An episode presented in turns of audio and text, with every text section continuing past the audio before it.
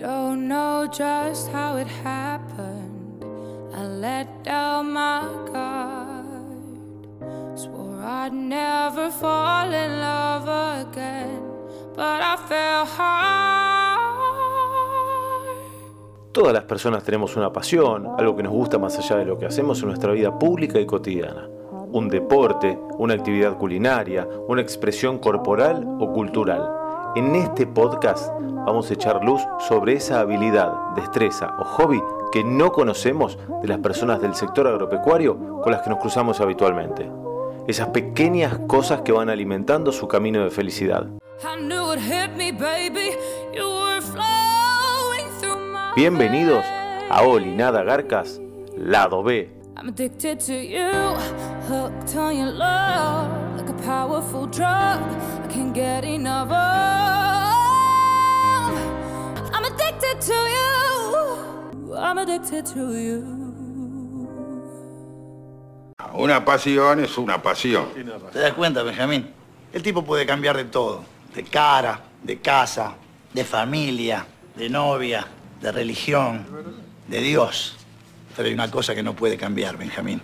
No puede cambiar de pasión. Pasa la nafta, ponele full tech. Todos los productos que aplicas funcionan mejor con Fulltech. Fulltech es el único auxiliar de aplicación que potencia y optimiza la acción de los fungicidas, herbicidas e insecticidas mientras reduce la deriva y aporta micronutrientes a los cultivos. Fulltech, tecnología full de Spraytech Fertilizantes. Una vez, siempre. Somos pioneros y especialistas en tolvas autodescargables. Nos avalan más de 90 años junto al productor agropecuario de Argentina y el mundo.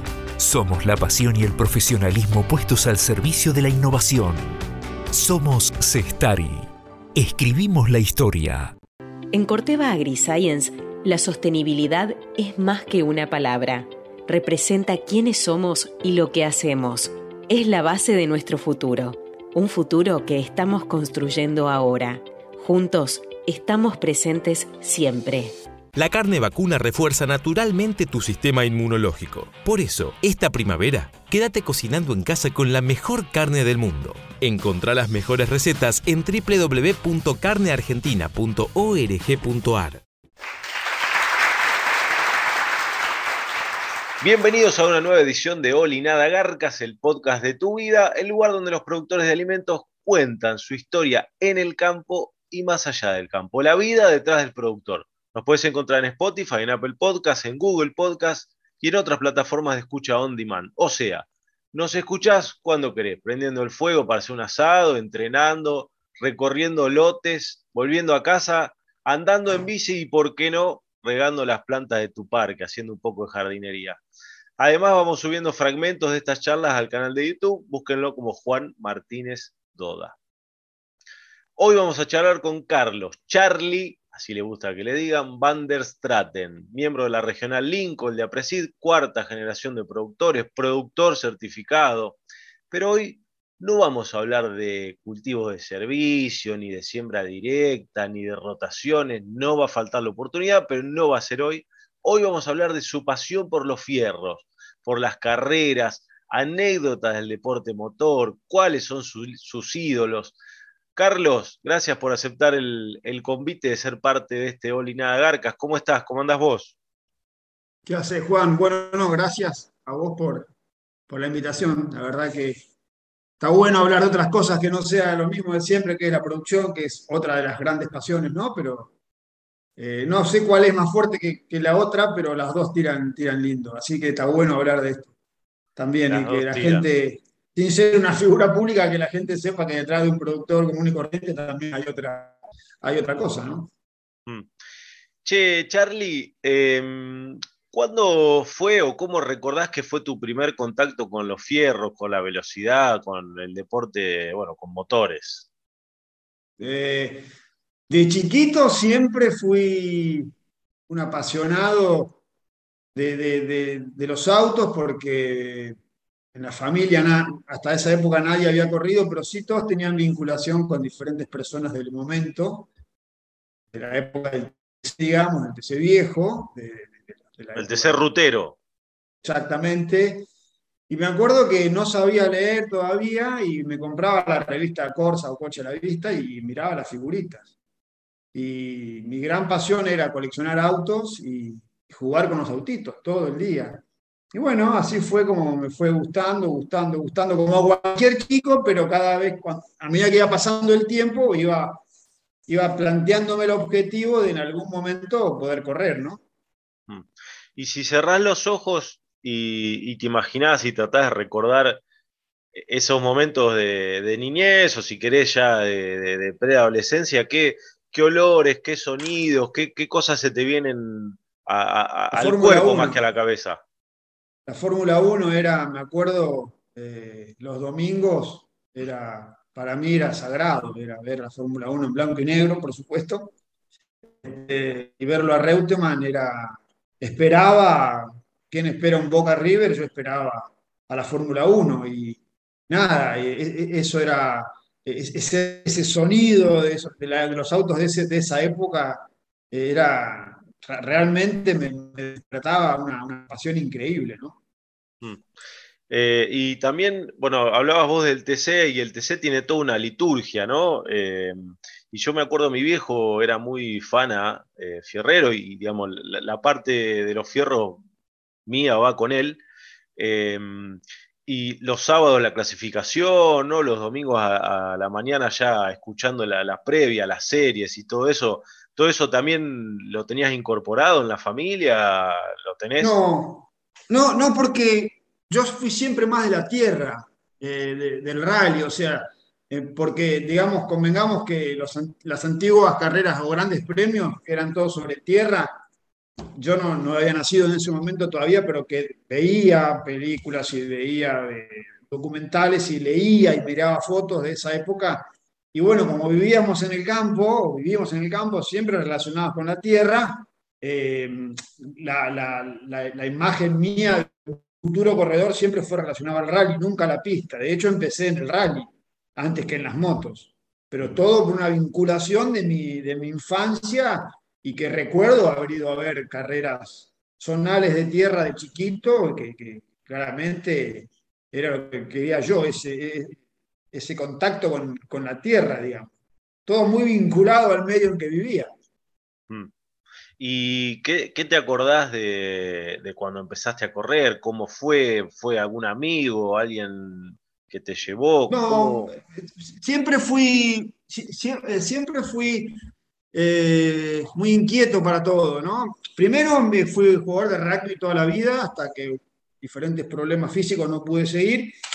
Fue mi gran pasión también. Eh, después, cuando dejé de jugar rugby, tenía esa, esa objetivo de correr y empecé a buscar, a buscar, a buscar y conocí, conocí unos chicos en Buenos Aires, que actualmente uno de ellos es mi cuñado. Y bueno, empecé alquilando un auto y luego carrera va, carrera viene, después armé mi auto, después este, me fui al cross country y bueno, así se fue dando, pero siempre, siempre buscando eh, como inquieto ver cómo poder hacerlo. Nunca tuve un bolsillo de payaso como para ir a ponerla toda y decir, eh, a correr en el mejor equipo, no. Eh, mis padres me dieron una mano en su momento, pero después me abrí camino. Me abrí camino solo. Cuando las carreras eran más lindas, eran carreras largas, este, etapas de 300, 400 kilómetros. Corrí una fecha por el Campeonato del Mundo en Córdoba, hice una fecha por el Campeonato Sudamericano en Punta del Este. O sea, tuve. Eh, no fui sobresaliente, tuve buenos momentos, eh, pero la pasé muy bien realmente. La pasé muy bien. ¿Qué edad tenías cuando arrancaste esos comienzos? 19. Ajá. 19 años.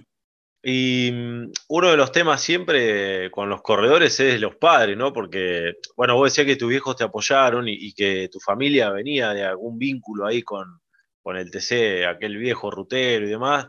Em, ¿qué, ¿Qué te dijeron tus viejos? ¿Cómo fue eso, digamos? Y esto, esto es todo muy lindo hasta que, hasta que pones primera. Cuando pones primera, viste, sobre todo las madres, bueno, el, sufre. vaca existe, ¿no? Eh, y bueno, no, pero nunca me dijeron no. Siempre entendí que, que, no era lo que más tranquilo los, los ponía, por supuesto. Este, pero siempre tuve un apoyo más que económico, te diría, eh, bueno, decir, bueno, vamos, te acompañamos. Eh, porque yo me olvidé de decirte que yo quería correr moto y el viejo eh, me, decía, eh, gracias a Dios vive, así que me decía por el tiempo pasado de la, de la charla, vas a tener moto el día que tengas tu plata y tu casa. Yo no voy a ser responsable de que te mates contra una planta o un auto. Y así fue. Entonces yo empecé con, con la, con la seguridad, digamos, ¿no? Dentro de lo riesgoso, lo más seguro era el auto. Este, pero bueno, no, no era, seguramente hubiera preferido que fuera Boy Scout, pero, pero yo quería correr. Bueno, después vamos a hablar de tu hijo, porque vos tenés un hijo que está ahí empezando, así que Sí. seguramente después vamos a hablar. eh, porque uno, cuando es hijo. Recién cuando- ahí, recién, recién ahora entiendo a mis viejos. Exactamente. Sí, sí, sí, totalmente. Es así. Che, ¿y qué es lo que más te gusta de correr? Bueno, la adrenalina, por supuesto, eh, y la disciplina que, que- que te obliga el ser, el ser corredor, así seas amateur, eh, la disciplina física, la disciplina mental, la alimentación, eh, el gimnasio, el, el no poder pavear. Eh, es un deporte que te va marcando límites, te pone límites, este, y está bueno, eh, más aún, aún en la adolescencia cuando vos te pensás inmortal, esta actividad te, es una, una actividad de riesgo, te va marcando los límites hasta donde vos podés llegar y no, y te ayuda y te hace madurar. Hoy por hoy me gusta juntarme con amigos. Para mí hoy es ir a correr una carrera de moto, un rally de moto es juntarme con amigos. Obviamente es ir a tratar de terminar y divertirme y ver a mis amigos que por ahí veo una vez por año.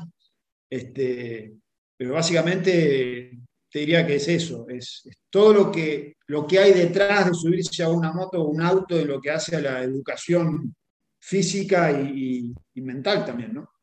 Mm. Eh, una de las, una de las cosas que quería consultarte eh, tiene que ver un poco con el entrenamiento, porque por ahí uno puede pensar que en la moto seguramente es distinto, pero uno puede pensar que se sube al auto y maneja. Eh, quizás eran otras épocas eh, de otros corredores de aquel TC que vos mencionaste, o incluso del TC de los 80 también, digo el TC porque, pero bueno, todas las categorías. Hoy un corredor necesita estar eh, muy entrenado, ¿no? Para, para dar co- con, con el físico, para estar a la altura, y en moto más todavía. Yo no te puedo hablar de autos porque hace mucho que no lo hago. Eh, yo hace seis o siete años corrí el campeonato argentino de cross country y ya estaban, toda la vida me entrené por el rugby, por el automovilismo, por la moto. Hoy, hoy se ha profesionalizado muchísimo eso. Eh, vos los ves, son atletas, este, tanto en un auto como en una moto, como en un quadri, o como en una bici. Eh, en la moto la demanda física es mortal eh, y la mental también, eh, porque juega un papel muy importante la cabeza cuando te empiezas a cansar. Este, por lo tanto, salvo algún virtuoso, adolescente o joven que tenga un físico infernal, el resto está obligadísimo a entrenar para pasarla bien. Este, calcula que hoy una etapa de una, una- carrera grande afuera son 800, 700, 900 kilómetros. No hablemos del Dakar, ¿no? hablemos de un Certóes en Brasil. O, mismo una etapa acá en Argentina, del Siri, son 400, 500, 600 kilómetros de, de- de caminos muy, muy bravos que tenés que estar realmente fino para, para ir a pasarla bien. ¿En tiempo cuántos son esos? Depende obviamente del camino, ¿no? Está claro, pero Va, va a depender mucho, de, por supuesto, de, de- de tu velocidad, de tu estado físico, de- del camino, de que no rompa, de que no te caigas. Puedes hablar de 8 horas a 12, a 13, eh, 7, un tipo muy rápido, pero va a depender, como bien decías vos, de- de- del camino, ¿viste? Normalmente una etapa, qué sé yo, que no sea de montaña o de arena, sí, 7, 8 horas, 6 horas la tenés que hacer. ¿y pasás mucho tiempo parado, digamos, para ir amortiguando o, o podés ir tiempo sentado? ¿Cómo es? En, en mi caso particular, eh, un poco y un poco, digamos, ¿no? Eh, parado para mí es mucho más lindo manejar. Eh, en, mi forma la moto eh, la manejo mucho mejor parado que sentado. Me siento cuando me canso y me levanto cuando me canso. Este, pero la, visibilidad, la visión es mucho más, es mucho más este, más, más, más, más pura, más clara, parado que sentado, para mí, porque no te olvides que en la moto rally tienes toda la navegación adelante y eso Mm. están bien diseñadas, pero los accidentes geográficos los ves mejor parado. Eh, y, y depende también del cansancio de piernas y la sentadera que tengas, ¿no? Vos ves tipos que por ahí van tres horas parados, un poquito de sentarse y, y también el terreno, ¿no? El terreno, para mí, donde más complejo es, eh, vas mejor, la moto va mejor parado que sentado. Claro, claro, claro, vas amortiguando. Todo. formas, ¿viste? Sí. Che, ¿y qué, qué carrera, o una o dos, qué sé yo, te, te han gustado más de las que corriste? ¿Qué, ¿Cuáles disfrutaste más? ¿Por el paisaje, por la carrera, por cómo te fue? No sé. Mira, todas las carreras son lindas, todas. Eh, eh, yo tuve experiencias muy lindas, experiencias muy feas, con muchos, con accidentes, no propios, sino de otros. Eh, pero te diría que si me decís una carrera en particular que te haya gustado así, fue una carrera en Turquía, que increíble, paisajes increíbles, y el, entorno, el ambiente, eh, de, la camaradería, digamos, ¿no? En, todos lados es, muy- es de mucha camaradería esto, pero en esa carrera en particular, al ser pocos pilotos, era, era más como grupo que iba todo junto, no en la carrera, sino en el vivac o en el día de descanso. Y, y después no hay carrera fea, no hay, hay- esto es como todo, ¿viste? La moto o el auto o lo que sea, el que le gusta, la pasa bien en todos lados porque lo que le gusta es andar en moto en este caso, ¿no? Mm. ¿Y Dakar corriste? No. 2014 quedé, quedé inscripto y para cuando fue, era todavía acá en Argentina, viste que tenés que pasar un proceso de aceptación y demás. Y tuve un golpe entrenando por julio, agosto y no, no, era- no era prudente, digamos, hacer el Dakar. Eh, y bueno, pasó ese, pasó ese momento y no, no volvió el momento. No me desvela. eh, ahora no lo podría hacer ni económicamente ni físicamente tampoco. Pero, pero tuve esa oportunidad que por algún motivo no se dio y te queda un pendiente. Yo digo, viste, tener un hijo, plantar un árbol, leer un libro, correr un Dakar. Eh, bueno, el- el- lo- los tres más importantes los hice, eh, el Dakar no lo puedo hacer, pero bueno, nada, no es la muerte para nadie, ¿no? ¿Y hay alguna otra carrera que, que esté ahí en tu horizonte de, de las posibles que te gustaría hacer en algún momento eh, próximo, digamos? Sí, hay una carrera que la vengo peleando hace cuatro años, que es un- el Rally dos Sertoes, que es en Brasil. Es el rally más grande del mismo país en el mundo. Eh, en 2014, por unos problemas de aduana de los motores de motor de repuesto y unos repuestos que tenía, no, no me dejaran pasar los repuestos y no podía ir a correr así. Eh, sin los repuestos, así que me tuve que volver. En el 2017, eh, un golpe, y en el año pasado, la, no, perdón, eh, el anteaño pasado la pandemia, que la carrera se hizo, pero yo no pude viajar en avión. El, este año, de nuevo la pandemia, yo no pude lograr pasar, así que espero que en el 22 este, lo pueda concretar. Sigo entrenando para eso, entrené durísimo, eh, ocho meses por año para esa carrera. Y este año, en, el 2022, se da justo que es el aniversario de la independencia de Brasil. Y aparentemente es una carrera que iría desde Foz de Iguazú hasta norte-norte contra alguna de las Guayanas. Así que es una carrera linda, larga, ¿viste? Eh, eh, pero bueno, ya a esta edad eh, uno lo que trata es de terminarla, ¿no? O sea, el desafío es contra uno mismo, Sí, claro. es contra la carrera en realidad. Mm. Son días, son muchos días. Físicamente estás bien, pero bueno, hay que bancarlos, ¿viste? Así que Mm. eh, se, se toma mucho más relajado cuanto más grande estás, Sí. porque aparte vas armando tus grupos de, de carrera, de tipos que están como vos, que van a divertirse, a pasar 10, 15 días de puta madre arriba de una moto, con el objetivo de llegar, el, el- el logro de llegar. Porque hay mucho laburo antes de eso, mucho laburo. Bueno, dijiste ocho meses entrenando y por ahí un golpe, eh, no sé, dos meses antes, un mes antes, te dejan afuera. Sí, o, o en la primera etapa mismo. Eh, fuiste, largaste y te caíste. Posible, tranquilamente. Pero vos tenés que tener la suficiente inteligencia para darte cuenta que todo el laburo que venís haciendo desde enero a, a agosto, físicamente, dar la guita, que también es un movimiento familiar, porque la familia te banca, te, te- te acompaña, te banca que te vayas a entrenar y demás. Eh, todo eso es un gran trabajo. Cuando tenés 30 es una boludez, cuando tenés 50 y algo ya el esfuerzo es más grande, ¿viste? Mm, Sí, sí, sí. ¿Y te has pegado algún palo así fuerte que te asustaste? No, no, mm, la verdad que sí, me he caído, algún hueso te, me he roto, pero nu- nunca de decir, no, no lo hago más.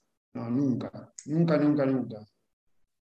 También, ojo que, como para que le quede claro al que lo veo o lo escuche, eh, yo no soy Kevin Benavides, soy un, un amateur que le encanta hacer esto, que se corre, corre un riesgo, como todo el que sube una moto en una, en una carrera. Trato de ir lo más rápido posible, pero con el- ese instinto de conservarme ya a esta edad. ¿viste? Sí, Pierdo, Sí, sí. tengo mucho por perder, digamos. ¿no? sí. Em, Charlie, ¿qué cosa crees que, o, o qué cosa destacarías vos del que has ido aprendiendo a medida que has ido corriendo más, ¿no? ¿Qué cosas destacarías, no sé, dos, tres cosas que sí, y que yo aprendí, no sé, cuándo pararme, cuándo sentar, no sé, digo sin saber, ¿no? O, cómo tengo que acelerar, cómo tengo que pasar eh, una zona así, WhatsApp, ¿qué cosas aprendiste? Yo tuve la suerte de, tener amigos, tengo la suerte de tener amigos que han sido muy buenos eh, y que me han ayudado mucho. Eh, lo, lo que yo aprendí es a, administrar el, día.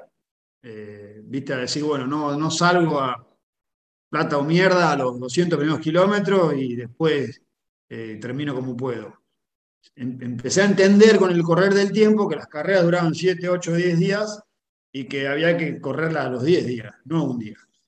Entonces, me, ayudó a, a- muchos abandonos me ayudaron a entender eh, cómo se corre una carrera de estas. Los 10 primeros van con el cuchillo entre los dientes desde el primer metro. Eh, el que quiere terminar y hacer un papel, algo de... Porque la verdad, cuando uno se sube a una moto y te dice, no, yo voy a dar la vuelta, sí, vas a dar la vuelta, pero en algún momento sí, che, pará que me están ganando dos de atrás que a mí no me ganaban nunca. Entonces ahí ya es como que la cabeza se te complica y querés ir a ganar a dos o tres que van adelante tuyo. Ahí viene la- el moco. Entonces, Ah. eso me enseñó el paso del tiempo y mucho a cómo administrar el- la carrera en general. ¿Y quiénes son para vos? Bueno, digamos, te iba a decir tus ídolos, pero en realidad no tus ídolos, pero sino los que vos pondrías en el podio de los tres mejores eh, de los que has visto, de los que ves en, en- en moto, ¿no? En, la ca- en- en lo que yo he hecho o hago, creo que hay, hay muchos, ¿no? Pero creo que Peter Hansel es, que hoy, hoy anda en auto, pero en su momento fue Sí. grande, definitivamente él. Creo que un tipo que lamentablemente partió y que era un genio era Pablo González, tipo que tuve la suerte de conocer por intermedio de un amigo mío, que él mismo me enseñó mucho, una generosidad infernal. Eh, y después creo que hoy tenés cuatro o cinco tipos ahí adelante que, eh, que, que cualquiera de ellos sería un tipo para poner en mi podio, ¿no? La, tecno- la tecnología hizo hoy que, que es actuales quizás sean más rápidos que los de antes por la cuestión tecnológica, ¿no? Pero los de antes también, como te decía, Peter Hansel y, y toda esa camada, hoy los Benavides mismos, ¿no? Eh, Sunderland, este, Price, eh, todos esos tipos que andan adelante son de otra galaxia, definitivamente, de otra Quienes, galaxia. quienes empezamos a ver un poco el Dakar cuando vino en Argentina, justo coincidió con el furor de la época de Mark Coma. Eh, vos no, sé si, digamos, ¿qué, destacarías de él o qué, si es que tuviste algún contacto, o por lo menos lo que has visto, sino de, de, su manejo. Parecía un tipo, no sé, imbatible. Sí, eh, o de pre, cualquiera de los dos. Sí. Eh, no, no sé, a mí eran hiper prolijos, ¿viste? Entonces navegaban como los dioses. Eh, y, a lo mejor yo no los miraba tanto porque era como verlo a Schumacher en su momento, ¿viste? Era Schumacher y el resto. Entonces uno miraba el resto, porque eso era como inalcanzable. Entonces me divertía más ver a los que venían aspirando a hacer un coma que a coma. Este, sin faltar el respeto a coma, porque fue un gran, un genio, pero no me divertía verlo. O como decir, ¿te gusta ver a Loeb en el rally? No, no me gusta ver a Loeb en el rally porque hace todo bien y va por el medio y no es espectacular, pero gana. Este, no sé, no sé si me explico. Digo, sí, sí, totalmente. Por ahí venía el quinto o el décimo que venía a aspirar un, un semi-oficial o un privado, venía buscando ser oficial o, factory, el tipo Quintanilla, por ejemplo. Mm. Chaleco López, esos tipos que vos decías eh, tienen un poco más lo que hay que tener, ¿viste? Mm. Y eran espectaculares verlos, pero no, no rendían lo que coman, claramente. Sí, sí. Mencionaste un tema clave en estas carreras así largas, que es el tema de la navegación, porque eh, uno puede manejar muy bien, pero si no navega bien y en la moto va solo, vos y tu alma no tenés otro, eh, y te perdés, perdés un montón de tiempo, la cabeza te debe empezar a jugar, me perdí, tengo que volver al checkpoint, toda la cosa. Eh, la navegación juega un papel importante, ¿no? Sí, muchísimo. Em, las carreras de ahora son muy rápidas, ¿viste? Extremadamente rápidas. Vos lo ves cuando le, les toman la velocidad, 190, 195, 200, 202, muy largas, muy, muy derechas. Eh, las carreras de navegación más trabadas son más, más difíciles eh, y, yo no sabría, no, no, tengo palabra, autoridad, digamos, para decirlo, pero yo creo que una, carrera donde haya mucha, mucha navegación y menos velocidad equilibraría muchísimo las posiciones, ¿viste? De todas formas, tenés tipos que van a 200 y navegan muy bien, también, esos de arriba eh, hacen todo bien, digamos, ¿no? Pero, pero la navegación juega un papel muy importante, muy, muy importante y a la vez divertido, porque mm. a mí me decís, me preguntás, es mucho más interesante una carrera con mucha navegación, este, mm. con, esos este, lugares, viste, que no encontrás, las pasadas que no encontrás, los waypoints que no encontrás, que una carrera de darle para adelante en sexta fondo. Eh, son interesantes, son divertidas, pero eh, hay que tenerla clara también, ¿no? Porque no, te olvides que venís haciendo todo eso, más mirando el camino, más buscando la referencia, más tratando de no caerte. Este, y tratando de ir lo más rápido posible en, en, los parámetros de cada uno, por supuesto, ¿no? Mm. El otro día lo escuchaba al Loco Traverso que decía que mm, Hoy la tecnología se ha metido mucho en todo lo que tiene que ver con el automovilismo y el motociclismo, entiendo que también, y que decía él, no sé, el automovilismo, el 90% del resultado final eh, depende del auto, la tecnología el equipo que tengas y demás. Y, entonces, eh, bueno, la, primera pregunta de esto es, ¿qué análisis haces vos de esto y cuánto, cuánto te parece que esto es así? Y si el, eh, el automovilismo chacarero, no sé si llamarlo así, eh, permite igualar algunas cosas, como decís, y por ahí lo hace más atractivo. una pregunta linda. Eh, mira, em, yo creo que te pones a ver a Prost o a Cena manejando 320 con una mano y con la otra mano haciendo los cambios. Eh, y y yendo todo de costado, o peor aún, la época de, del Auda, ¿no? Más atrás. Eh, mm.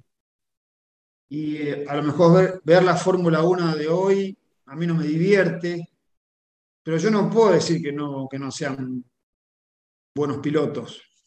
Eh, estaría buenísimo poner a los dos en la misma, en la misma época, de, en, en, mismas edades, en cada una de esas épocas de autos y ver qué hace cada uno de ellos, ¿no? Eh, creo que, es mucho más, debe ser mucho más fácil eh, porque hay un montón de cosas que antes no había, control de tracción, patinamiento, qué sé yo, infinidad de cosas. En la moto, yo creo que no. Eh, creo que un piloto de los buenos de antes, hoy le das una moto de estas y, bueno, va a andar adelante. Hmm. y yo no, a ver, vamos a hacer al revés. A mí me das la KTM oficial y yo no voy a andar a la par de, de Benavides. Correcto. Ni a palo. Eh, ni a palo, así tenga la misma edad y así vaya al gimnasio con él todos los días. Este, porque hay, también por ahí la diferencia es muy grande, pero hay, habilidades innatas, por supuesto, ¿no? Mm. Que ha, hecho más fácil que un, que un ingeniero ponga, ponga eh, a punto una moto, la suspensión y demás, seguramente sí, la misma telemetría, la misma computadora que antes no existía, los mismos aparatos de navegación que hoy hay, que antes era brújula, ahí eran más valiosos los de esos tipos seguramente que lo de hoy, que hoy tenés un Iritrack, tenés un, GPS eh, de la carrera, tenés seguimiento satelital continuamente de un helicóptero, eso seguramente avanzó mucho.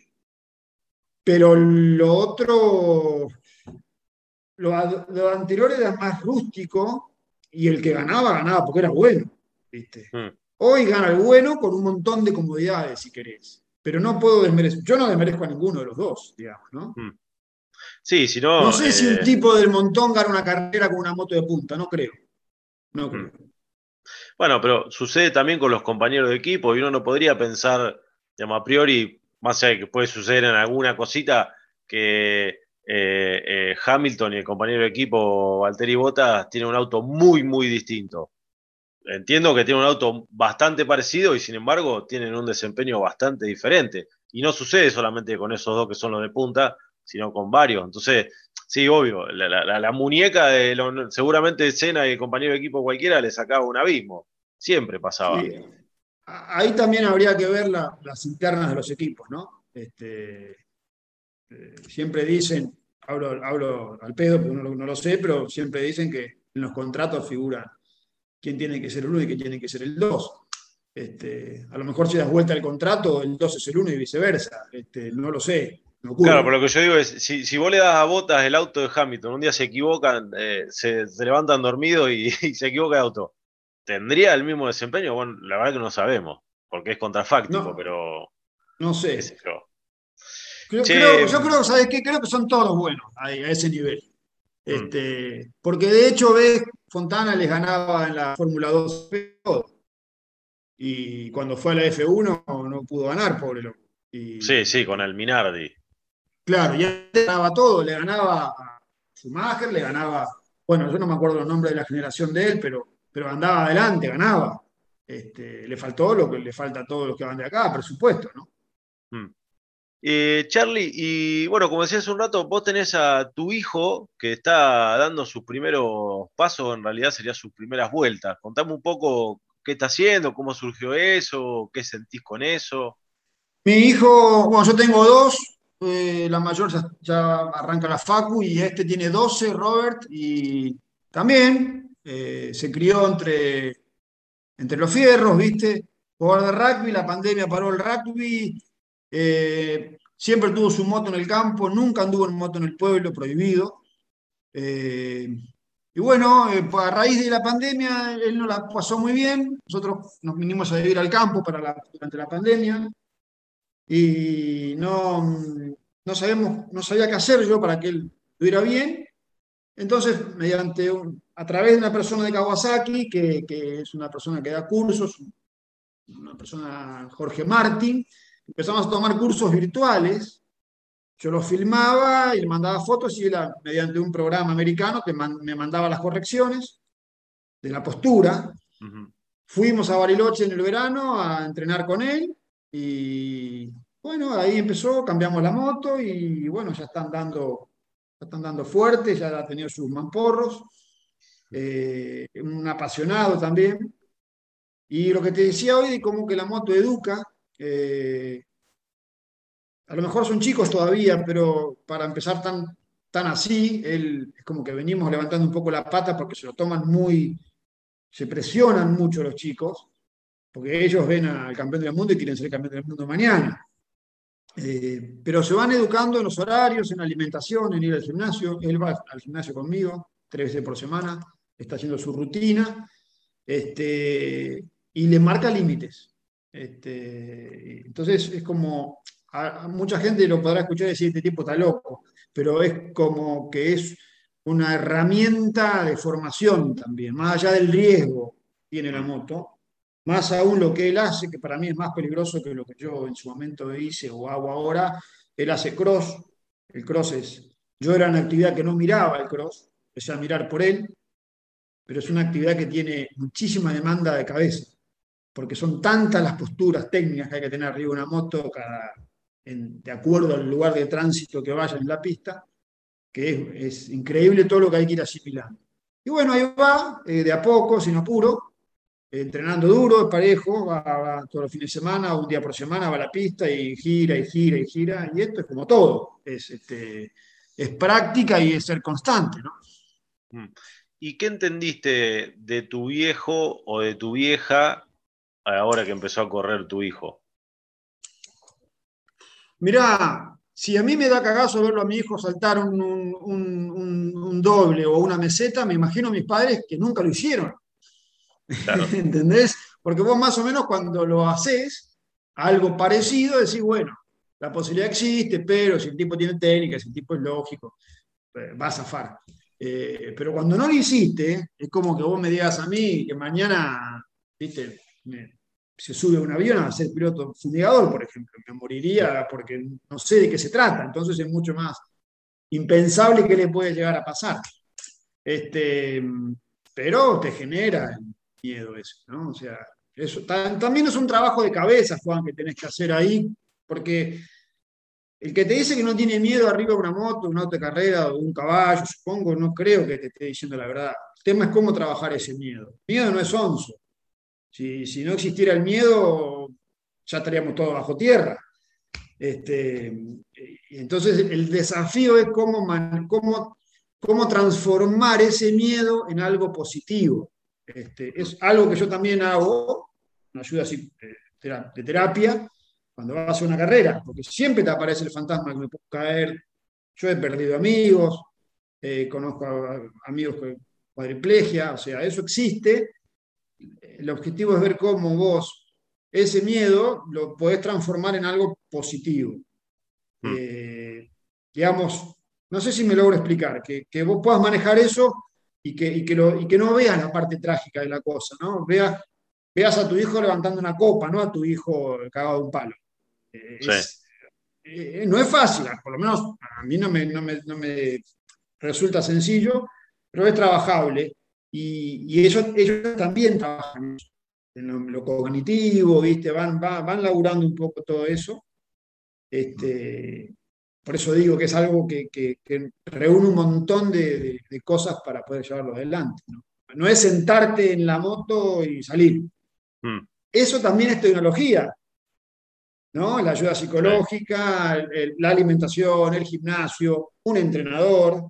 Eh, es muy nuestro decir, ah, te sacan la guita, ¿para qué vas a un entrenador? Eh, escuchame, si vos para ir al, colegio fuiste a aprender, a la facu fuiste a aprender, al inglés fuiste a aprender, bueno, acá también hay que aprender.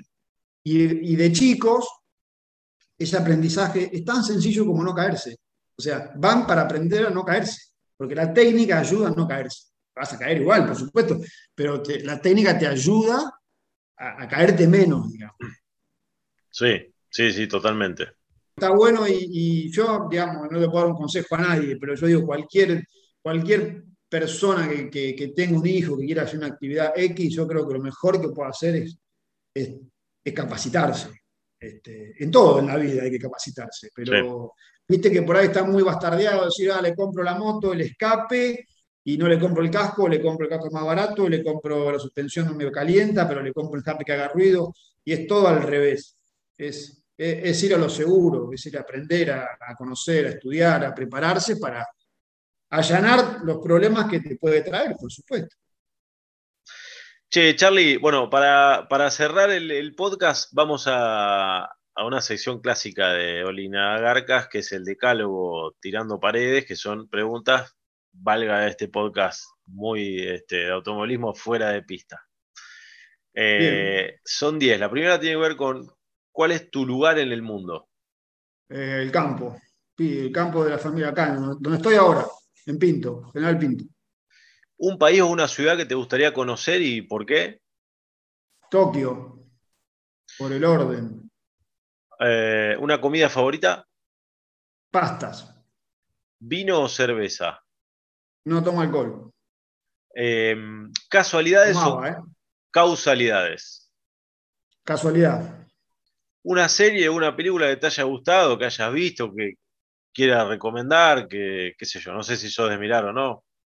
No miro mucho, pero Band of Brothers, la de la Segunda Guerra Mundial. Si tenés tatuajes, ¿cuál te gusta más y por qué? Y si no tenés, suponete que tenés que hacer alguno, ¿qué te harías y por qué?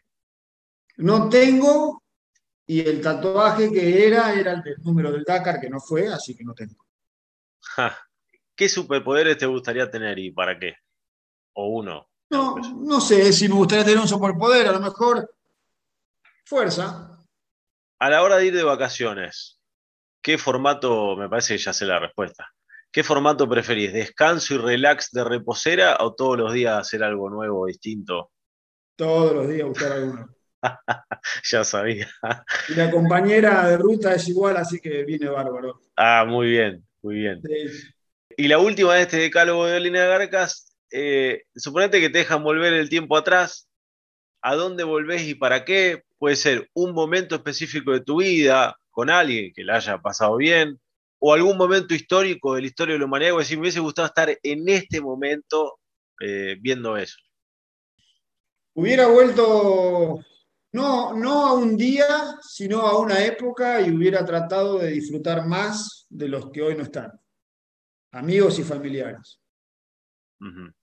No tengo un, no tengo, de- no tengo pendientes ni deudas conmigo mismo, pero eh, entiendo que, que hay que sacarle el máximo del jugo a la gente y muchas veces por un motivo o por otro no lo he hecho y, y si me dicen qué te gustaría hacer, eh, definitivamente es eso.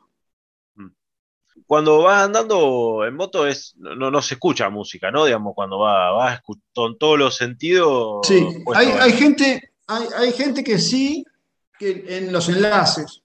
Yo lo he Ah. hecho en más de un enlace, pero termina siendo incómodo por, por el casco y los auriculares. Pero está bueno. Eh, pero mucho antes, a la mañana, cuando estás por largar, desayunando, sí, es como que la música tiene una, una energía que, Mm. que te armás tu lista de música. De hecho, mi hijo hace lo mismo cuando está, tiene 12 años, pero cuando está entrenando en la pista o en el gimnasio, tiene su lista de, de música y es como que lo, es como que te motiva, ¿viste? La Mm. música. Siempre y cuando sea para arriba, ¿no? Bueno, Charlie, la verdad que le he pasado lindo hablando un poco de, de fierro, de, de motos, de automovilismo en general. El cierre de este podcast siempre es, eh, yo les pido un tema musical que, que me digan para que después quede sonando en el cierre de la nota. Así que, bueno, elegite alguno que vos quieras que te guste y que quede sonando. Y, y me gustaría Histeria de, de Flepper. Charlie, gracias por el tiempo, por la charla. Eh, No, de nada, bueno, al contrario. Nos veremos la próxima, seguramente hablando, sí, de agricultura certificada y todo aquello que también es, divertido y es tu otra pasión. Exactamente. Bueno, muchas gracias, Juan. Muy divertido, realmente. Gracias.